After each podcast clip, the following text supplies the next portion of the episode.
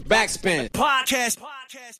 Hey und herzlich willkommen zu einem neuen Backspin Podcast. Mein Name ist Johanna und ich darf heute mit Verifiziert sprechen, die gerade mitten in der Promophase zu ihrem kommenden Album ADHS steckt. Schön, dass du heute da bist. Wie geht's dir?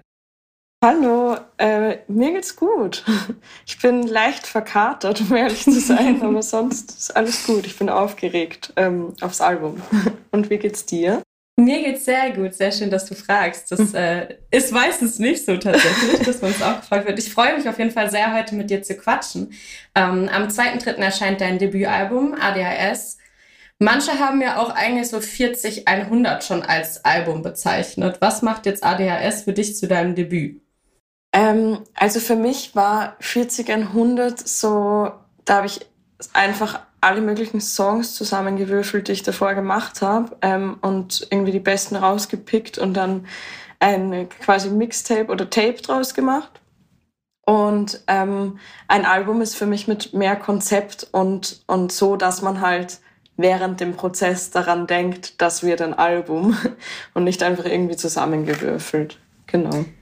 Du hast jetzt gerade schon gesagt, du bist äh, aufgeregt so langsam vor dem Album-Release. Mhm. Wie fühlst du dich sonst gerade? Voll gut. Also ich bin gerade schon so ein bisschen. Ich habe ja im, ich habe im November das äh, Album fertig gemacht und habe danach so, ich war ja dann in Tokio Musikvideos drehen und war dann voll viel unterwegs und dann und jetzt habe ich so voll die lange Musikpause schon, weil ich irgendwie ähm, nach dem, also als das Album fertig war, konnte ich irgendwie gar keine Musik hören. Da habe ich eine Zeit lang nur Podcasts und Hörbücher gehört, ohne so klassische Musik, ohne irgendwie Lyrics.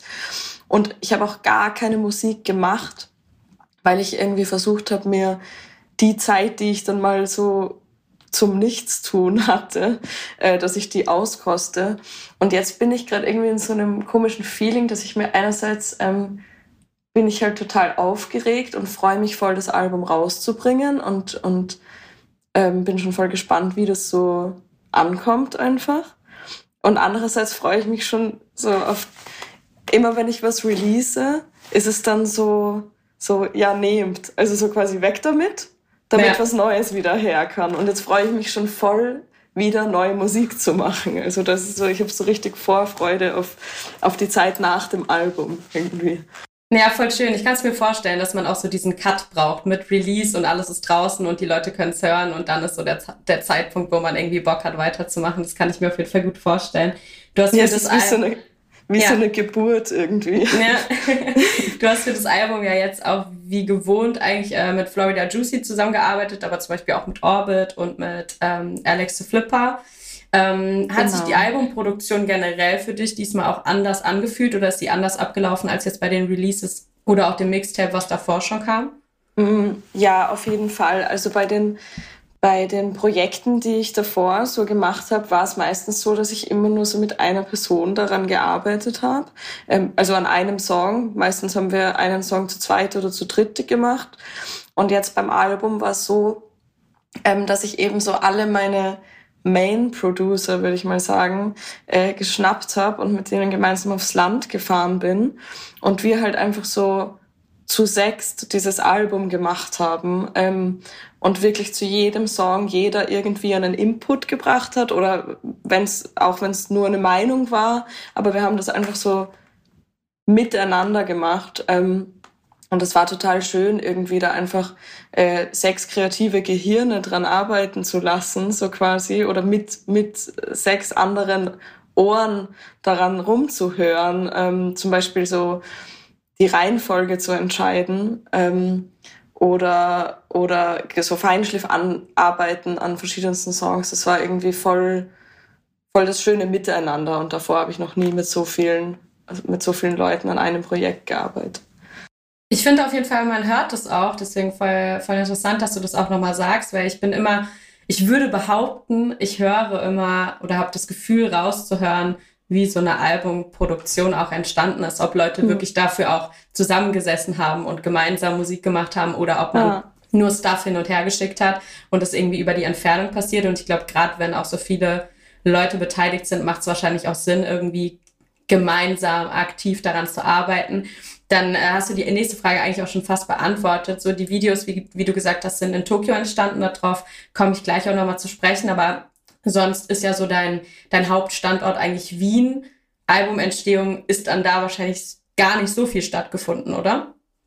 Mhm, also so dieses, ähm, dieses Album-Camp, das wir quasi gemacht haben, das war in der Steiermark. Das war so, ähm, das war in einem Haus auf einem Berg ohne Nachbarn im Schnee. so richtig idyllisch und schön, weil es so, weil es ganz geil war, mal abgeschottet zu sein vom Rest. Ähm, und ja, also es sind auf jeden Fall einige der Songs in Wien, also, also das Grundgerüst von den Songs ist schon meistens in Wien entstanden. Ähm, aber das, das Finishen war außerhalb. Genau. Und die, und die Videos auch. Du behandelst auf jeden Fall auf dem Album, ich durfte es ja schon äh, hören, auch wieder sehr gewohnte Themen von dir eigentlich. Also es geht viel um dich, um Alltagserzählungen, um das Nachtleben, Liebe, Autofahrten. Ähm, mhm. Wie viel Veri steckt immer so in diesen Geschichten? Ähm, ja, schon viel. Also es, es ist voll unterschiedlich irgendwie. Wenn ich jetzt zum Beispiel den Song Crash hernehme, dann ist das so 100% ich und das und ich kann auch genau den Tag nennen, wann das war, weil das so, so ein Festivaltag war, an dem es mir überhaupt nicht gut ging. Und dann habe ich einen Song darüber geschri geschrieben. Äh, bei anderen Songs, wie zum Beispiel bei ähm, Halber Tank oder Suzuki Swift oder so, ist es so, dass ich irgendeine Erinnerung von mir nehme quasi oder so eine irgendwas, was ich erlebt habe oder gefühlt habe und dann schreibe ich drum herum. So, also da würde ich sagen, ist teilweise ist nur, nur noch so 50 Prozent von dem Song so wirklich wahr und der Rest ist eher so ge geschmückt, so ein bisschen mhm. ausgeschmückt.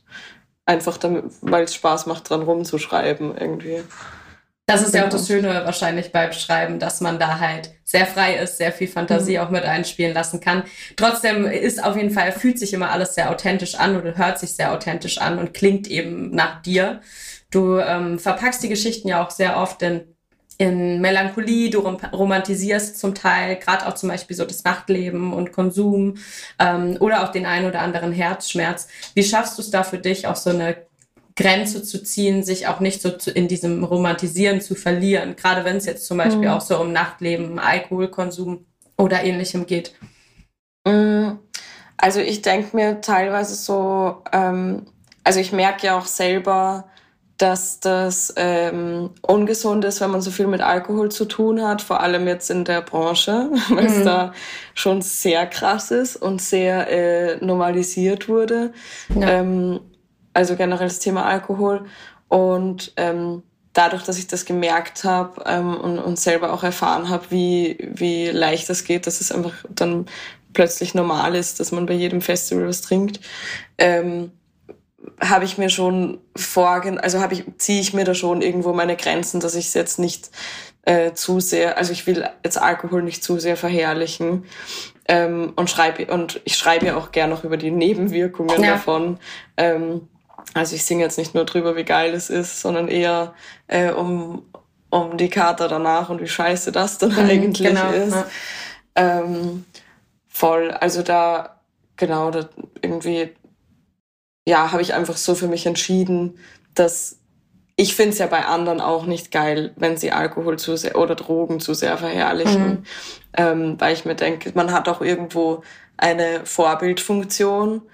Ähm, und ich zum, beim Thema Kiffen zum Beispiel bin ich mir so zu 100.000 Prozent sicher, dass so viele Leute nur kiffen, weil halt irgendwie gefühlt jeder zweite Rapper kifft oder übers Kiffen rappt. Äh, genauso wie jetzt mit Xanax und so weiter. Mhm, ja. ähm, voll, was ich einfach sehr, höchst problematisch finde. Und ja, das, ja, ist, das ja. will ich vermeiden. Ja, wie du sagst, ich finde auch so diesen, diesen Gegenentwurf eben auch darüber zu sprechen. Auf dem Album ist ja jetzt auch ein Song, der heißt Kater. Ähm, auch, auch eben darüber zu sprechen, wie man sich halt vielleicht dann fühlt, wenn man dann alleine nach Hause geht oder mhm. morgens aufwacht und merkt, okay, irgendwie ist so, ist so die Magie um diese Nacht mhm. davor irgendwie jetzt auch wieder vorbei. Ja. Und ähm, eine Line auf trinkst du, die ich irgendwie so ganz symbolisch fand, ähm, trinkst du für den Schmerz oder dagegen, Wie sehr mhm. brauchst du auch so diese vielleicht teils melancholische, vielleicht sogar traurige, aber zumindest immer sehr emotionale Stimmung, um auch authentisch darüber schreiben zu können. Du hast jetzt ja gerade schon gesagt, mhm. dass du natürlich auch so viel ausschmückst, aber wie sehr musst du dich selbst in so einer in so eine Melancholie begeben, dass es dann auch authentisch rübergebracht wird? Mhm.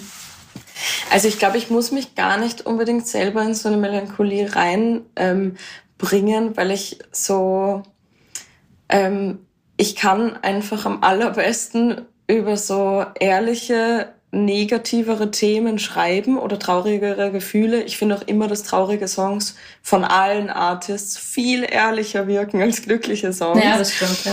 Und so Happy Songs sind auch so schwer zu schreiben. Also ich finde das irgendwie total äh, schwierig, so Glücksgefühle ehrlich rüberzubringen. Und bei, bei traurigen Gefühlen, ich finde, die sind irgendwie oft einfach stärker. Ähm, und ich glaube, deswegen kann man, also es ist irgendwie ja fast so, ich, ich finde, es kann ja auch was total Gutes irgendwo sein, weil es eben so ein starkes Gefühl ist oder wie so ein Herzschmerz. Das ist so ein krasses Feeling, das hat man, das hat man nur da. Und irgendwie, ja. ähm, glaube ich, kann man das deswegen so gut so packen und zerlegen und, und drüber reflektieren, was das alles ausgelöst hat. Ähm, Genau, also vielleicht ist es eher das, ich muss mich jetzt gar nicht unbedingt irgendwie in eine traurigere Stimmung begeben, sondern das klappt irgendwie einfach ganz gut. Vielleicht, wahrscheinlich auch, weil ich so hauptsächlich eher traurigere Songs höre oder die mhm. Mehr so, also jetzt zum Beispiel habe ich im letzten Jahr extrem viel Joji gehört und das sind ja auch so, das sind fast immer traurige Songs und ich weiß nicht, ich finde, die sind immer am ehrlichsten und schönsten. So. Ja, voll. Wie beeinflusst dich zum Beispiel traurige Musik? Hörst du traurige Musik auch immer dann, wenn du traurig bist? Oder geht es dir mhm. auch so? Zum Beispiel geht es mir so bei deiner Musik, dass, dass ich oft richtig das Bedürfnis habe nach diesem Feeling, die diese Songs irgendwie transportieren und es mir danach eigentlich besser geht als davor oder zumindest mhm. immer noch genauso gut und gar nicht unbedingt, man gar nicht unbedingt traurig wird dadurch, sondern mhm. dass irgendwie einem so ja, so ein bisschen mitnimmt in so eine Geschichte. Deswegen, mhm. wie, wie passt du so die Musik, die du selber hörst, auch dem an, wie du dich gerade fühlst? Also war voll unterschiedlich. Ich, also so eben traurigere Songs kann ich eigentlich immer hören.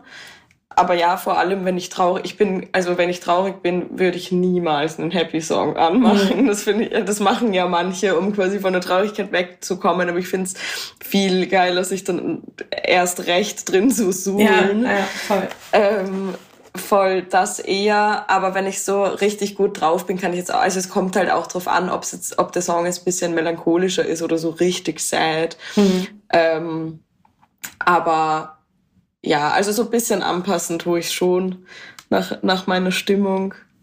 Ähm, ja, voll. Was für eine Musik läuft bei dir im Auto? Am oh, ehesten? So unterschiedlich. ähm, viel Rap, so tatsächlich. Ähm, viel Rap, so wie ähm, Simba zum Beispiel höre ich extrem gerne. Ähm, dann aber auch voll gern so, so Mitschreiballaden, mhm. wie so Echo von Berg ist gerade so mein Autofahrsong. ähm, ja, alles Mögliche eigentlich. Ich höre auch extrem gerne, also das mache ich, glaube ich, so fast am meisten sogar, wenn ich Musik im Auto höre, dann gehe ich auf meine Lieblingssongs bei Spotify und das sind halt so 10.000 und dann, und, und dann schaffel ich da durch und ist auch total spannend irgendwie, was ich so vor fünf Jahren gehört habe. Ähm, genau, also ganz unterschiedlich und random auch. So deine, deine Songs spielen sich auf jeden Fall, oder die Geschichten deiner Songs spielen sich auf jeden Fall auch mhm. oft hinterm Steuer oder zumindest im Auto statt. äh, damals der Golf, heute der Suzuki Swift. Was mhm. hat es mit dieser Autosymbolik auf sich? Bist du auch so viel im Auto unterwegs oder ist das einfach auch so ein ein gemaltes Bild, was irgendwie auch so ein Gefühl für dich transportiert? Mhm. Also ich muss ehrlich gestehen, dass ich wirklich extrem viel Auto fahre. Ähm, und vor allem nämlich auch so, auch so klein, also ich fahre einfach, glaube ich, fast jeden Tag Auto, entweder mit jemandem mit oder selbst. Ähm, und bin auch so zum Beispiel letztes Jahr mit den ganzen Festivals und den Touren, ich bin noch nie so viel Auto gefahren, weil wir halt immer von Wien nach Deutschland gefahren ja. sind. Ähm, und das mit dem Auto einfach praktischer war wegen dem Equipment. Ähm, also es spielt sich so sehr viel Zeit meines Lebens im Auto ab generell. Und ähm, andererseits war das, ist das Auto aber für mich schon so ein bisschen, ähm, also das, ich habe ähm, mit, da war ich 21 glaub, oder 20 und da habe ich den Führerschein gemacht ähm, und habe dann ziemlich schnell so ein ganz günstiges, äh, so eine, meine erste Schrottkarre gekauft, meinen Golf 4 und das war so ein geiles Gefühl damals, weil ich so, plötzlich war man so flexibel und um, unabhängig und konnte immer so alle holen und heimbringen und damit auch voll, äh, voll, voll viel Gutes tun. Ähm, das weiß nicht, ich bin einfach echt Fan von, von eigenen Autos. so. Ver Verstehe ich auf jeden Fall sehr. Äh, Im Auto unterwegs bist du auch im Video zu Crash zum Beispiel. Also das auch, äh, spielt das Auto auch wieder eine Rolle. Das war die erste Albumsingle, die erschienen ist. Das habt ihr, wie gesagt, in Tokio gedreht. Du bist ja generell auch ein Fan von Popkultur und hast immer wieder viele Referenzen in deinen Tracks oder auch auf Social Media. Und vieles schwappt ja auch einfach krass rüber aus Asien, was so popkulturell, mhm. popkulturelle Sachen betrifft. Was fasziniert dich an Asien oder auch in dem Fall Tokio? Mhm. Also ich muss ehrlich sagen, dass es gar nicht so unbedingt, ähm, es war gar nicht so lange davor geplant, dass wir jetzt unbedingt in Japan ein Video drehen wollen, sondern es war eher so, ähm, dass ich meinte, ich möchte unbedingt für das Video, also für das Crash-Musikvideo, mir war schon von Anfang an klar, dass Crash die erste Albumsingle sein wird. Und ich wollte damit irgendwie sowas, sowas Neues eröffnen quasi, so, eine, so wie so eine neue Ära und wollte unbedingt ganz weit weg dafür, weil man, weil all meine Videos, die davor rausgekommen sind, ja in Wien sich abspielen. Und ich wollte so, ich wollte einfach was ganz anderes machen. Und dann haben wir voll lang gebrainstormt, was wir machen. Ähm, und äh, es war auch, wir waren auch kurz davor, nach Amerika zu gehen, ähm, New York oder LA. Und dann hat irgendwer die Idee Tokio in den Raum geworfen. Und dann dachte ich mir so, dann hat es mich fast gewundert, warum mir das nicht eingefallen ist, weil ich mich extrem für, für die äh, japanische Küche auch interessiere. Also ich koche extrem viel Japanisch ähm, und finde generell die Kultur einfach total spannend, weil es so, einfach weil es nichts, also ich habe so, als wir in Japan waren, es war nichts vergleichbar zu Europa, so gar nichts. Man lernt dort etwas, also eine ganz andere Kultur kennen. Ähm, und ich finde das so spannend, weil es eben so, weil es so extrem anders ist. Mhm. Ähm, genau. Und dann haben wir uns für Tokio entschieden, weil wir, also es war auch ähm, voll, voll der Zufall, weil sie genau in der Zeit, wo wir äh, fliegen wollten, haben sie die Grenzen aufgemacht, dass man nichts mehr für, für Visum zahlen musste. Ähm, genau, und dann hat das einfach alles so Hand in Hand perfekt gepasst. Ja. Sehr, sehr nice. Dann habt ihr auch direkt zwei Videos gedreht. Suzuki Swift ist ja auch dort entstanden. Wenn ich das richtig verstanden habe, auf Instagram haben das dein Freund und du gemeinsam gedreht. Ja, voll. Ähm, und diesen DIY-Film fährst du ja auch schon irgendwie seit Anfang an. So, man, man hat immer das Gefühl, okay, es kommt alles irgendwie sehr von dir und irgendwie deinem eigenen Umfeld. Ähm, wie leicht fällt es dir, solche Sachen generell auch abzugeben? Hm. Ähm, also bei kreativen Entscheidungen, äh, das kann ich gar nicht abgeben. Mhm. Irgendwie, also das fällt mir total schwer. Das mache ich auch fast gar nicht. Ähm, weil ich so, also wenn ich einen Song gemacht habe oder irgendwie, wenn es, egal um was es visuell geht, habe ich schon irgendwie mein Bild im Kopf oder meinen Film im Kopf ähm, und muss dann immer so mein eigenes Konzept mal niederschreiben.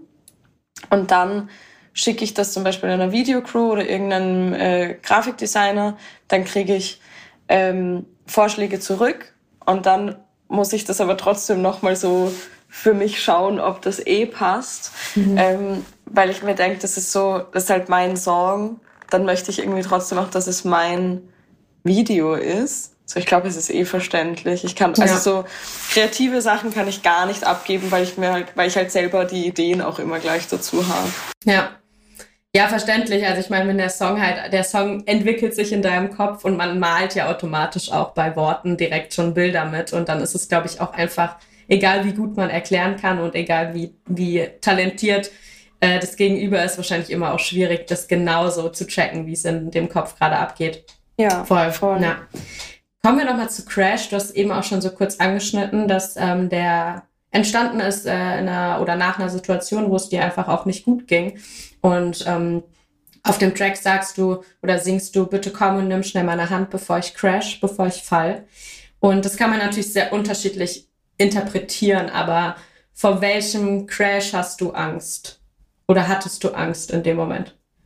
Also das war, ähm, ich kann eh, ich kann jetzt eh mal die Story erzählen, das war ein Festival, ähm, wo die hin, also ich habe ja generell ein bisschen ein schwieriges Verhältnis zum Live-Spielen, weil Konzerte mich einfach extrem ähm, nervös machen und ich, und ich voll die, voll die Ängste irgendwie vor der Show habe. Dann währenddessen und danach geht's eh. Aber davor ist immer so richtig Chaos. Mhm. Ähm, und wir sind da zu einem Festival gefahren, wo die andere, also wir haben es war ein bisschen äh, kompliziert, weil wir an zwei Tagen auf zwei Festivals gewesen wären. Das erste wurde abgesagt, wir mussten aber trotzdem reisen. Das heißt, wir hatten schon mal so einen komischen, unnötigen Reisetag, haben dann fast nichts geschlafen und sind mit dem Regionalzug, mit dem ähm, 9-Euro-Ticket, oder? Es war 9 Euro, ja, oder? Ja, voll. Ja. Äh, mit dem 9-Euro-Ticket zu dem Festival gefahren in so einer oberüberfüllten Bahn. Ja.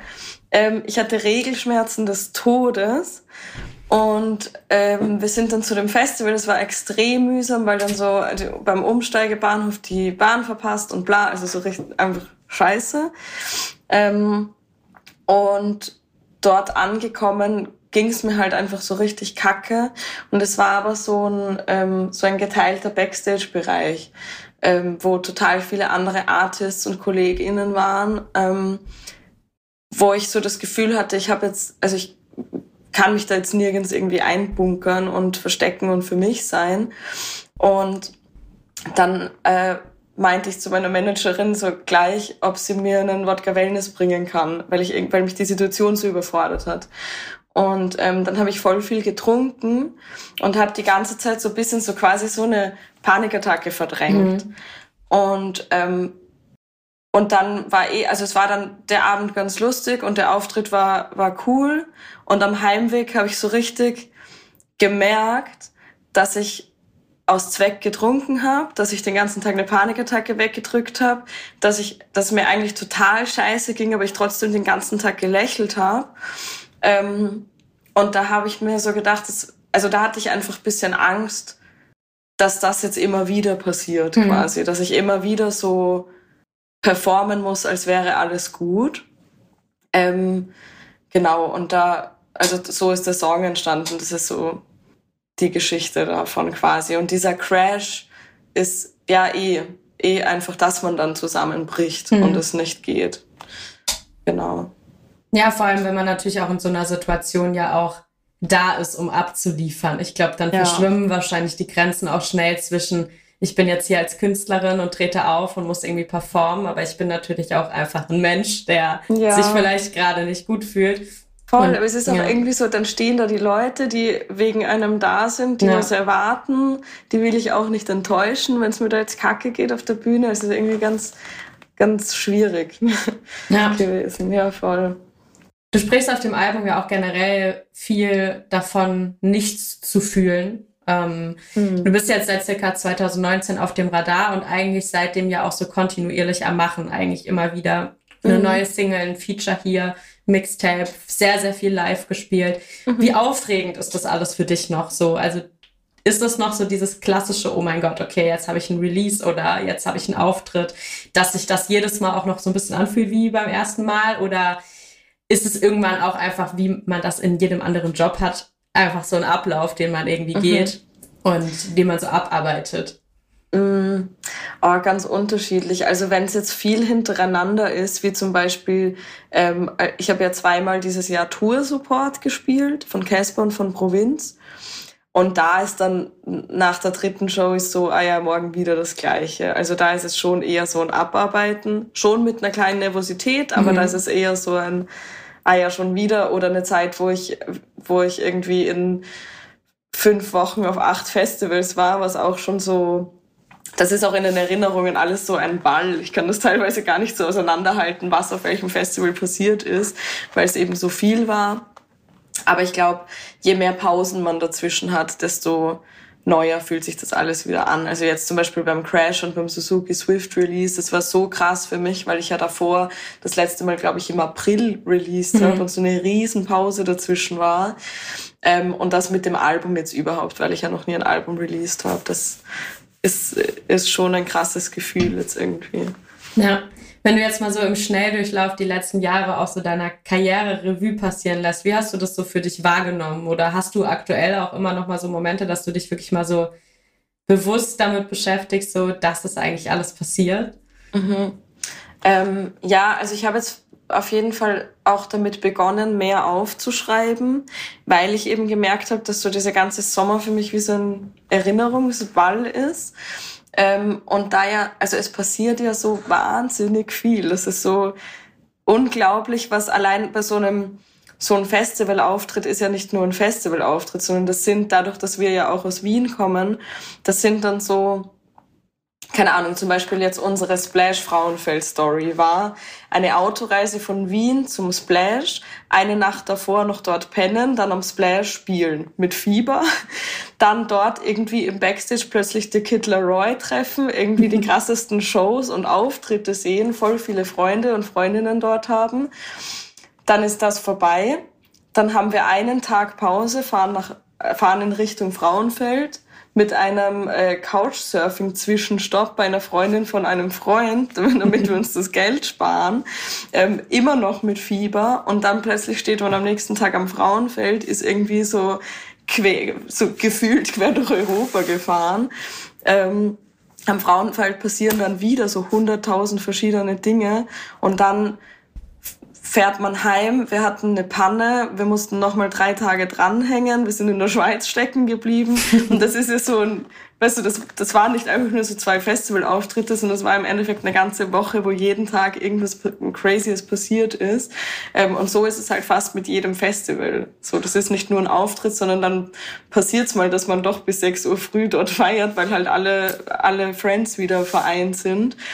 Ähm, und so generell dieses, also ich bin früher schon, als ich noch gar keine Musik gemacht habe, extrem gern als Gast auf Festivals und Konzerte gegangen. Und ich finde es jetzt immer noch total ähm, toll und aufregend und bin da voll dankbar, dass ich das alles jetzt von der anderen Seite beobachten kann ähm, und, und so mitbekommen, wie das einfach abläuft. Voll. Also es passiert einfach so unglaublich viel. Ja, glaube ich. Auf dem äh, Track Venedig hast du eine Line, die lautet, dachte, das alles klappt eh nicht, jetzt sitze ich im goldenen Käfig. Ähm, ich gehe mal davon aus, dass der goldene Käfig ja wahrscheinlich auch so ein bisschen die Musikindustrie und die Welt als Künstlerin ist, mhm. ähm, die man sich ja doch irgendwie eigentlich immer gewünscht hat und dann ist sie da.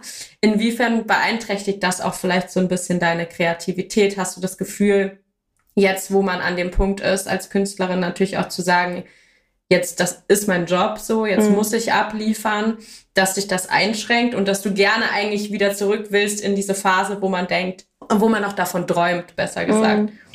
Also das Ding ist, ich habe, ähm, ich hatte das ja nie so wirklich als Ziel, äh, Musikerin zu werden, sondern ich bin da ja quasi so ein bisschen reingeschlittert, ähm, weil ich das nur so, also ich habe so ein bisschen zum Spaß mit meinem besten Freund Musik gemacht ähm, und die halt dann irgendwie selbst auf Spotify geladen und das war dann total krass, als wir mal 3000 Streams hatten, aber das war es auch wieder. Also wir hatten damit gar keine Ziele oder so. Mhm. Ähm, und dann äh, wurde ich eben aus Berlin angeschrieben und mir wurde so dieser Zukunftsplan in den Schoß gelegt oder eben die Idee davon. Und es war eher so, dass ich mir gedacht habe, boah, will ich das echt als Hauptberuf, weil ich so Angst hatte, dass mir dann die Leidenschaft ähm, zu Musik machen vergeht. Ähm, das ist Gott sei Dank noch nicht passiert. ähm, und ich habe es dann eh dankend angenommen, weil ich, in, weil ich auch in so einer Position war, wo ich gar nicht wusste, was ich machen soll. Ich bin so zwischen Verkauf und Gastro hin und her geschlittert, ohne, ohne wirkliche Ziele. Und dann war halt so Musik da und ich dachte mir ja, hey, cool. Also ich wusste irgendwie gar nicht, dass, dass es als ich möglich ist, mhm. ähm, von Musik zu leben. Das war so ganz absurd für mich. Ähm, und jetzt ist, glaube ich, eher so, also das, was ich mit dem goldenen Käfig gemeint habe, ist eher so dieses, ich habe mir jetzt gar nicht so extrem viel davon erwartet und eben auch dadurch, dass es jetzt nie mein Ziel war, dass es so, so ganz steil bergauf geht. Ich glaube, das ist eher so dieses, ähm, ich bekomme voll oft mit, eben, dass mir Leute sagen, wow, wie, eben nach diesem Festival, wo ich vorher erzählt habe, wo, mhm. wo es mir so schlecht ging, ist so, wow, wie cool, und da hast du auf dem Festival gespielt und ich sitze halt so da und dachte mir so, wow, ich, ich, ich wollte das in dem Moment gar nicht, mir ging es da ja. richtig scheiße und andere sehen das immer so als Traum, so, mhm. ich, mir wird total oft gesagt, boah, wäre ich freue mich so, dass du jetzt deinen Traum ausleben kannst und ich denke mir immer, hey, das war ja nie mein Traum, also ja. ich glaube, das ist für mich eher so dieses goldene goldene Käfig. Ähm, also ich fand auch einfach das Wort total schön. Ja, voll. Ähm, aber ich glaube, das ist eher so dieses, das von außen denken immer die meisten, die halt vor allem nichts mit der Industrie zu tun haben, dass das so der tollste Beruf, also, und ich will es jetzt überhaupt nicht blamen, ich bin so dankbar über den Beruf, aber von außen denkt man so, das ist so perfekt und das ist so der tollste Beruf und das ist dein Traum gewesen und ich denke mir so, also es ist voll viel Arbeit, es ist ja. voll viel Eyes on you, es ist super viel Pressure,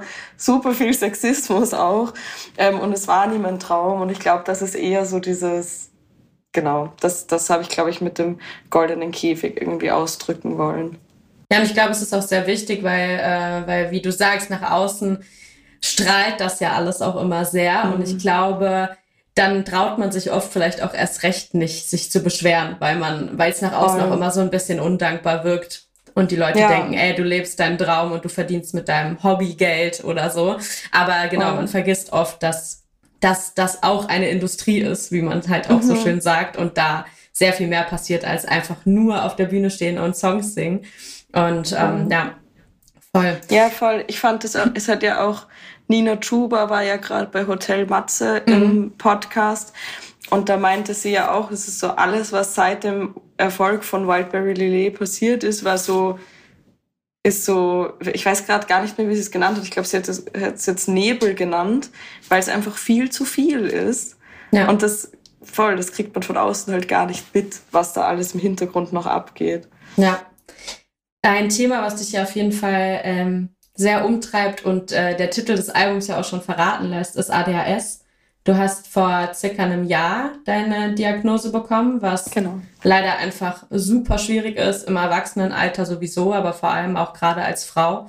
Ähm, was hat es für dich oder sich generell verändert seit der Diagnose, aber vielleicht auch auf kreativer Ebene verändert? Hm. Also ähm, seit der Dia also die Diagnose war für mich so ein riesen Gamechanger, ähm, weil also es, es war, es sind mir irgendwie so 100.000 Steine vom Herzen gefallen, ähm, weil es einfach ganz, ganz viele Symptome von ADHS waren davor Eigenschaften von mir, wo ich immer dachte, ich bin scheiße, ich schaff das nicht, warum bin ich so vergesslich, haben mir immer selbst die Schuld gegeben und war auch total streng mit mir. Und mir ging es teilweise richtig kacke, weil ich nicht verstanden habe, warum ich jetzt zehnmal pro Tag meine AirPods suche oder warum ich schon wieder einen äh, teuren Termin verpeilt habe. Ähm, und seitdem ich die Symptome kenne und eben schwarz auf weiß hab, also schwarz auf weiß quasi die Erklärung dafür ja. geschrieben ist, ähm, ist so viel mehr Leichtigkeit in meinem Leben. Also es ist alles, ich glaube, ich war noch nie so angekommen, weil ich jetzt einfach weiß, ich, ich bin ja gar nicht kacke, so äh, in dem Sinne. Und ähm, auf kreative Weise kann ich gar nicht genau sagen. Darüber habe ich mir noch nicht so viele Gedanken gemacht, weil ähm, alles, was sich seit der Diagnose verändert hat, das sind so eher so psychische Sachen oder mhm. Routinen, dass ich mir so Sachen aufschreibe und Timer stelle und so, also dass ich mir so ein paar Tools ähm, angeeignet habe. Aber zum jetzt zum Kreativen kann ich echt nicht sagen eigentlich. Also was ich zum Beispiel schon äh, gemerkt habe, ich habe auch Medikamente bekommen ähm, für ADHS, ähm, die mir einfach helfen, dass mein Kopf bisschen leiser ist und ich mich mhm. konzentrieren kann. Und da ist mir schon aufgefallen, die kann ich nur nehmen, wenn ich keine Musik mache, weil einfach die Kreativität, ähm, glaube ich, schon hauptsächlich da ist, weil in meinem Kopf so viel passiert. Und ja. weil ich irgendwie die ganze Zeit mit meinem Kopf an anderen Orten bin. Ähm, und es funktioniert nicht so gut, wenn, wenn alles ein bisschen leiser ist. Ja, es ist ja auch tatsächlich, also zumindest ähm, bei sehr vielen Leuten, die ich auch kenne mit ADHS, oft so, dass die auch irgendwie sehr kreativ sind oder zumindest mhm. eben einfach eine krasse Leidenschaft auch für irgendwas haben oder für viele Sachen haben. Ähm, und für viele Menschen, die kein ADHS haben, ist es ja häufig auch etwas, was man so loswerden möchte und was eigentlich behandelt werden soll und dann ist es weg. Mhm. Ähm, aber für die meisten Menschen, wie gesagt, die ich auch kenne, die ADHS haben, die ziehen auch teilweise viel Positives für sich daraus, wenn man es dann eben schwarz auf weiß hat und irgendwie auch die Erklärung dafür. Welche Vorteile, aber auch Nachteile hat ADHS für dich so im Allgemeinen? Mhm. Ähm, also Nachteile schon einige, muss ich schon sagen. Ähm, da ist aber eben eh das, das Gute an der Diagnose, dass ich es jetzt einfach akzeptiert habe, dass es so ist. Ähm, das sind schon eben einerseits diese Schusseligkeiten, äh, dass ich dauernd irgendwas fallen lasse, mir den Kopf stoß, weil ich vergessen habe, dass ich den Kasten geöffnet habe oder ähm, voll viel Zeit verloren geht, einfach damit, dass ich Dinge suche ähm, weil ich die irgendwo hingelegt habe und mich gar nicht mehr erinnern kann, dass ich sie überhaupt in der Hand hatte. So, also das sind so tagtägliche Dinge, die mich auf, also die mich schon belasten von der Schusseligkeit her. Ähm, dann ist bei mir so eine Impu Impulskontrollstörung, dass ich dauernd in meinem Gesicht rumpool und so, also so Skin-Picking Disorder mhm. nennt man das auch. Ähm, das quasi, also Dermatillomanie also eine Sucht, sich ähm, alle möglichen Poren die ganze Zeit auszudrücken im Gesicht und rumzufummeln. Das ist wie eine Art Fidgeting. Also das verwendet man quasi sein äh, Gesicht als Fidget-Toy. Das ist schon auch sehr äh, mühsam, wenn man so ja. selbst, selbst daran schuld ist, nie reine Haut zu haben. Ähm, und ja, auch noch Situationen, wo man Leuten ins Wort fällt oder so. Ähm, damit habe ich Gott sei Dank nicht so extreme Probleme, aber ich merke schon, dass ich hin und wieder irgendwie unpassend Dinge sage, äh, bevor ich überhaupt nachgedacht habe, wo ich mir denke, oh, das hätte ich mir jetzt sparen sollen. Ähm, Andererseits gibt es aber total viele äh, positive Aspekte, glaube ich auch. Das Ding ist, ich kann halt nie genau sagen, ist das jetzt ein, also ich finde halt alle, wenn man sich die ADHS-Symptome so durchliest, klingt das eh eher wie Personeneigenschaften. Mhm. Deswegen weiß ich halt nicht genau, was jetzt ich ohne ADHS, also es gibt ja kein Ich ohne ADHS, ja. weil das angeboren ist.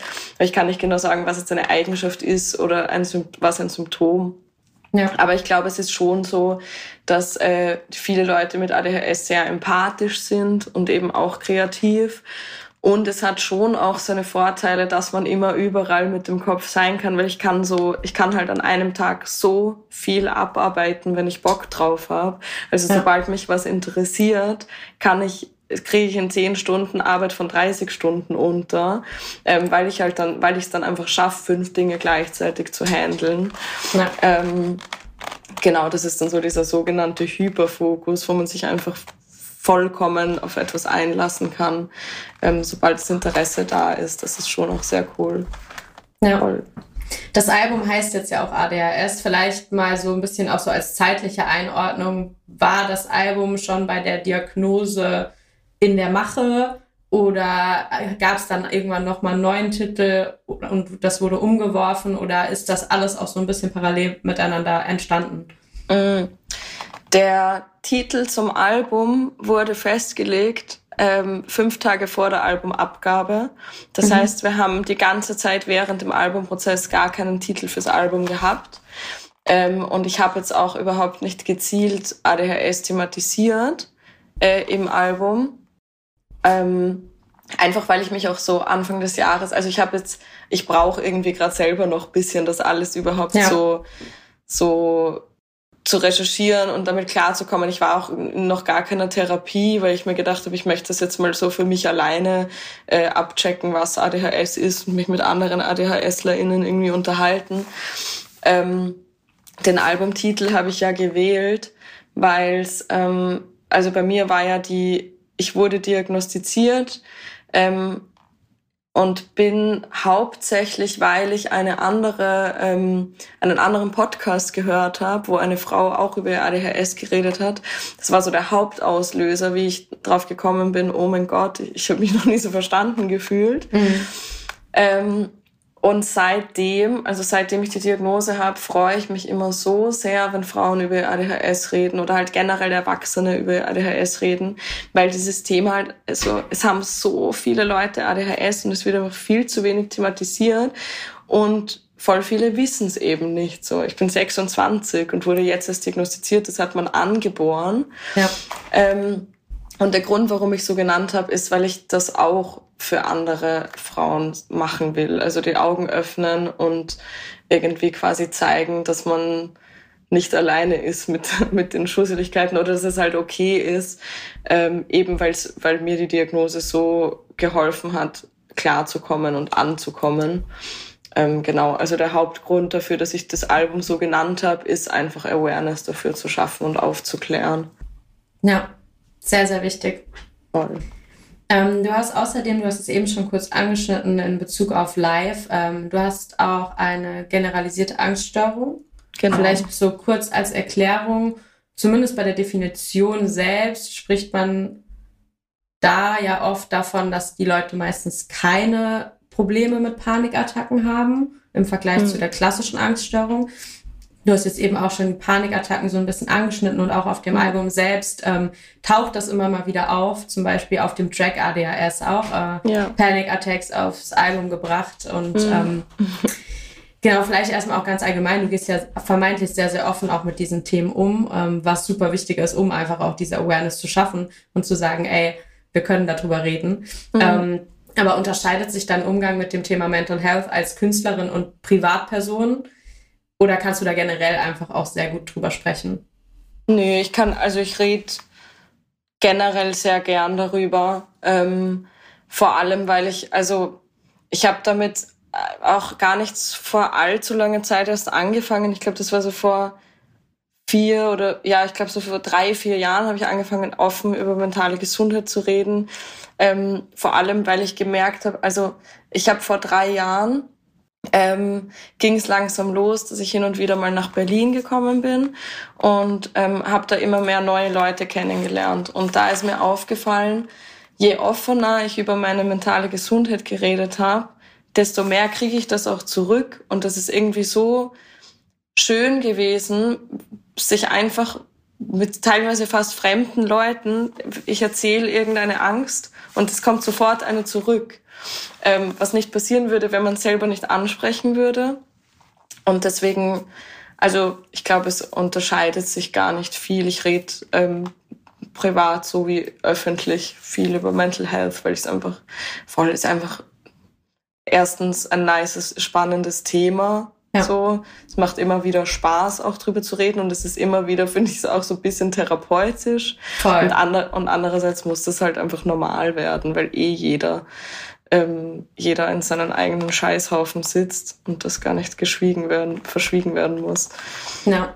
Ja, und gerade wenn es auch, finde ich, um so Themen geht wie Angst, ist ja auch oft eine Begleiterscheinung von jeder Angst ja auch oft darüber zu sprechen in dem Moment, dass man Angst davor hat, weil man, weil Angst ja auch oft einfach super irrational ist mhm. und, und man und man sich vielleicht schnell auch nicht verstanden fühlt oder denkt, oh Gott, wieso habe ich jetzt Angst davor? Ich weiß, das ja. ist eigentlich eine Situation, die kann ich irgendwie handeln. Und ich glaube, deswegen ist das, nimmt meistens schon so ein paar Prozent von der Angst weg, wenn man einfach mhm. drüber spricht. Du hast jetzt eben schon gesagt, dass du gerade was zum Beispiel Live-Auftritte auch betrifft, ähm, auch so ein bisschen struggles mit der Aufregung, mit der Nervosität davor. Du hast jetzt letztes Jahr super viel live gespielt, sowohl auf Festivals, äh, du hast schon gesagt, Support-Gigs ähm, für Provinz oder auch für Casper. Du hast aber auch eine ganz eigene Show auf die Beine gestellt mit Gästen wie Hugo, Elguni, Donna Savage. Die Liste ist auf jeden Fall lang. Mhm. Wie handelst du denn deine Angst, wenn es um Konzerte geht? Hast du da für dich irgendwie ein Tool gefunden, wie du davor am besten damit umgehen kannst? Mhm. Äh, leider immer noch nicht. ähm, also die die Minuten und teilweise auch Stunden vor dem Auftritt sind für mich echt so das Allerschlimmste daran. Ähm, da geht's mir leider wirklich schlecht äh, und ich habe auch noch keinen wirklichen Zugang gefunden. Ähm, was im Sommer so, ich habe im Sommer war es dann so ein Glas Sekt oder so, wo ich mir auch gedacht habe, das kann halt auch nicht sein, mhm. dass ich jetzt immer ein bisschen was trinken muss vor dem Auftritt, damit es irgendwie lockerer wird. Ähm, und mir wurde aber schon von einigen Artist-KollegInnen äh, gesagt, man braucht unbedingt irgendein Ritual vor der Show. Ja. Und das habe ich leider noch nicht geschafft, aber das habe ich auf jeden Fall vor fürs nächste Jahr, weil ich glaube schon, dass das sehr gut tut, ähm, wenn man da irgend so eine, ja, irgend so, so was Fixes hat, was auf ja. jeden Fall passiert. Ja, voll. voll. Wieso hattest du Bock auf eine eigene Show? Mm, also ich habe noch nie in Wien gespielt mhm. und ich und ich komme aus Wien. und dann äh, dachte ich mir, jetzt muss ich da halt auch mal spielen. Ähm, und ich wollte es ja auch nicht alleine machen, deswegen habe ich auch so, äh, deswegen war es auch ein verifiziert in Friends, weil ich mir einfach dachte, es ist schöner, wenn wir alle zusammen eine Show machen. Ja. Ähm, Voll. Mehr Grund gibt's dafür eigentlich gar nicht. Das sind ja auch schon genug Gründe auf jeden ja. Fall. Ähm, genau, du hast auf jeden Fall da sehr viele Leute äh, mit am Start gehabt und wenn man dich so mhm. auf Instagram verfolgt, man bekommt ja schon auch immer mit, so, so ähm, welche Connections du irgendwie auch zu anderen KünstlerInnen pflegst. Einer, mit dem man dich auf jeden Fall schon ein paar Mal gesehen hat, äh, ist Longus Mongus. Der ist jetzt auch wieder auf dem Debütalbum gelandet. Wien, Berlin ist ja doch eine gute Entfernung. Wie sahen so eure Sessions aus? Also bei beim Song Rotkäppchen damals ähm, war es tatsächlich so, dass äh, Florida zuerst die Session mit äh, Longus Mongus hatte und das gar nicht so geplant war als Feature. Mhm. Ähm, und es war eher so, dass alle, die den Song gehört haben, meinten, boah, da muss eigentlich Veri drauf. Ähm, und dann haben, und ich kannte da Longus Mongus auch überhaupt noch nicht persönlich. Ähm, und dann hat der die Idee halt auch voll gefeiert. Dann habe ich in Wien den Song recorded und habe das wieder rübergeschickt. Und dann war gleich voll klar, dass das eine Single wird. Und ähm, dann war es voll schön, weil äh, Florida Juicy und Longus Mongus nach Wien geflogen sind ähm, und wir uns auch da erst kennengelernt haben, so richtig, aber sofort halt voll gut verstanden haben. Mhm. Also es war so, es war halt dann der Rotkäppchen-Videodreh, an dem wir uns einfach angefreundet haben quasi und den ganzen Tag miteinander gefeiert haben. Ähm, genau, dann ist er wieder nach Hause geflogen und dann, als ich das nächste Mal in Berlin war, habe ich ihm geschrieben, ob wir nicht was machen wollen, ähm, ob er Bock hat, was essen zu gehen oder Musik zu machen. Er war gleich bei beidem down. Das war glaube ich, echt auch das zweite Treffen, das wir dann quasi je hatten. Und seitdem sind wir befreundet. so, also seitdem sind wir, sehen wir uns immer wieder und haben viel Kontakt und machen Musik. Richtig schön. Ähm, Kater heißt der Track, der jetzt auf dem Album gelandet ist. Und Überraschung, es geht darum, äh, dass ihr beide mal wieder ein bisschen zu viel getrunken habt. Äh, so viel, dass du auf jeden Fall in einer Line sagst, Geld versus weg, ich rufe mein Management schnell an. Ist es wirklich schon mal passiert? Zweimal. Zweimal, ja. Und wie, wie happy ist dein Management, wenn du die äh, Push-Notifications mal wieder nicht eingeschaltet hast? ähm, ja, nee, ist, ist alles gut. Diese, ich glaube, ich habe jetzt einen AirTag zum Geburtstag geschenkt bekommen. Sehr gut. Also, das passt schon. Sehr gut. Auf dem Album ist aber nicht nur Longest Mongus vertreten. Tatsächlich musst du mir da ein bisschen helfen, weil ich konnte es nicht raushören und ich hatte mhm. keine Tracklist mit Features draufstehen. Ja. Sorry, ich glaube, das war, ich habe das jetzt schon von mehreren InterviewpartnerInnen gehört. Äh, das war Kid Capri. Ah, nice, okay. Voll. Sehr genau. Gut. War es für dich also von Anfang an klar, dass du Features auf dem Album haben willst? Manche machen das ja bei einem mhm. Debütalbum auch anders und sagen, okay, das ist jetzt irgendwie so meine Plattform und nur ich möchte stattfinden. Ähm, nö, das war überhaupt gar nicht geplant eigentlich. Ähm, es war eher so, dass ähm, also alle, mit denen ich am Album gearbeitet habe, sind meine Freunde. Und genauso ist es halt auch mit Longus Mongus und Kid Capri, dass wir so in einem Freundeskreis oder in einem Dunstkreis sind mhm. quasi. Ähm, und deswegen hat sich, fand ich das irgendwie total schön, so auch symbolisch die beiden, dann genau die beiden, mit denen ich befreundet bin, auch aufs Album zu holen. Das war irgendwie so, ist für mich so ein schönes Stück, wenn, wenn alle davon mir auch persönlich oder so, die mir alle auch am Herzen liegen. Ja. Genau. Ja, ich finde es auch so aus KonsumentInnen-Perspektive immer also ich habe immer super viel Spaß daran zu sehen, wie halt mehrere Artists oder unterschiedliche Artists, die ich feiere, irgendwie dann so über die Connections auf den verschiedenen Projekten landen und man mhm. ähm, genau, ja, dann entweder auf neue Leute kommt oder halt irgendwie gleich Musik hört von mehreren Leuten, die man feiert. Das ja. ist auf jeden Fall immer sehr nice. Voll. Ähm, man wird dich dieses Jahr auch auf jeden Fall wieder auf ein paar Festivals sehen. Ähm, hm. Bestimmt auch mit dem einen oder anderen Artist gemeinsam. Gibt es sonst irgendwas, worauf du dich am meisten freust dieses Jahr? Mm, ich freue mich am meisten, glaube ich, echt einfach wieder Musik zu machen und neue Musik zu machen und irgendwie neue Projekte zu beginnen. Sehr schön. Das ja. freut, freut, uns auf jeden Fall auch, weil das bedeutet, dass wahrscheinlich auch irgendwann danach wieder neue Sachen kommen werden. Ich freue mich aber auf jeden Fall jetzt schon mal sehr, was, äh, was genau bei dir so passiert dieses Jahr. Und ich bin sehr gespannt, welcher Track von ADHS es dieses Mal in meine Spotify Top Songs schafft, weil ich muss eine kleine Anekdote erzählen. Ich hatte irgendwann mal ein sehr, sehr spontanes Date in Berlin und unsere mhm. Date-Idee war, zum Tätowierer zu gehen und uns unseren Top-Song von 2021 war das dann, zu tätowieren. Und äh, mhm. bei mir ist es schlaflos, deswegen steht seitdem Ach, schlaflos auf meinem Bauch tätowiert. Oh und ähm, genau, deswegen Geil. bin ich sehr gespannt, ob es äh, auch ein Album, äh, auch ein Song von diesem Album schafft. Süß, das, das freut mich. Das äh, ist jetzt der Plan, immer alle Top-Songs irgendwo verewigen zu lassen. Geil, voll Und cool. deiner war der erste. Ach, das ist schön. Dankeschön. Sehr, das sehr gerne. Mich. Süße Idee. Na, ähm, wir sind auch schon am Ende angekommen und äh, eine wichtige Frage habe ich noch. Hast du dir schon einen Goldzahn machen lassen? Nein, zu teuer. das, das kann dann, ich mir nicht leisten.